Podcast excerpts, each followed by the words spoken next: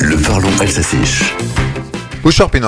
Mais n'est pas fini qu'on se croirait déjà en plein été avec ces conditions météo dont on ne va pas se plaindre. Et puis les festivals qui ont commencé, dont le FIMU de Belfort ce week-end de Pentecôte. À Saint-Laurent-de-Cuve, dans la Manche, c'était P2N, le festival Papillon de Nuit, avec une pléiade d'artistes, dont notre copain cernien Claudio Capeo. En alsacien, Papillon de Nuit peut se traduire par Nordfolder. 90 000 festivaliers dans le Sud-Manche. Et puis cette animation insolite samedi, les festivaliers ont d'incroyables talents. L'association des moutons électriques, Elektrischer Chef Verspielt, a organisé ce concours au camping de papillons de nuit. Les moutons électriques est une association qui fait la tournée des festivals avec sa mini-fête foraine, Sonamesti, autre qu'Ilva.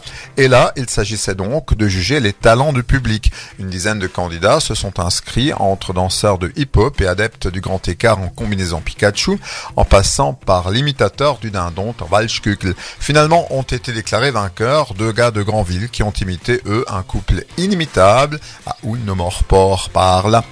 Marge et Homer Simpson et et Fred, je ne sais pas pourquoi je pense à vous à cet instant. En tout cas, au papillon de nuit, à Saint-Laurent-de-Cuve, on souligne également la bonne humeur. C'est tellement mieux quand le soleil est de la partie.